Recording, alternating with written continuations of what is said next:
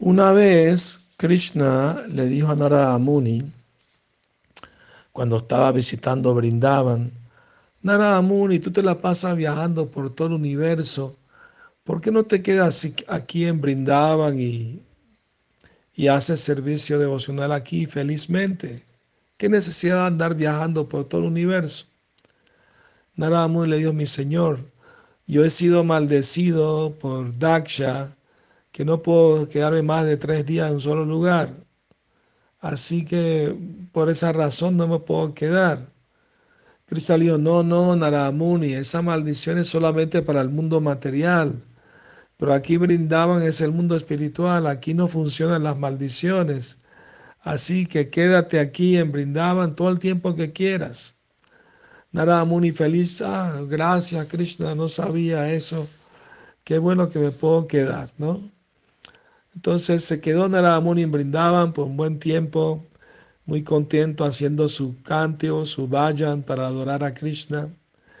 Y Brinda Devi le dijo, Narada Muni, si quieres eh, estar aquí en Brindavan, es bueno que desarrolles la mentalidad de los habitantes de Brindavan, en especial de las gopis tiene que despertar ese sentimiento Gopi Baba, el amor de la Gopi por Krishna.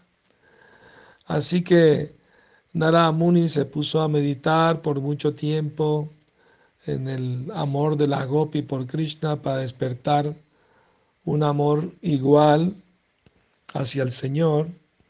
Y después de mucho tiempo meditación, eh, se lo encontró un día Yoga Maya, ¿no? Purnamasi, en Brindavan, ella es Yogamaya.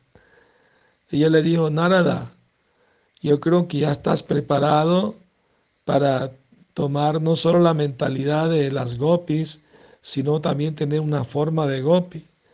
Y, le instruyó de que entrara en el lago eh, Kushum Sarovar, entonces Narada Muni entró a bañarse ahí salió vuelto una gopi y recibió el nombre de Naradi. Naradi. Ahí en, en Kushum Sarovar hay un templo Narada Muni y está Narada Muni como gopi ahí tocando la vina para el placer de Radha y Krishna. Bueno, que sueñen con Krishna.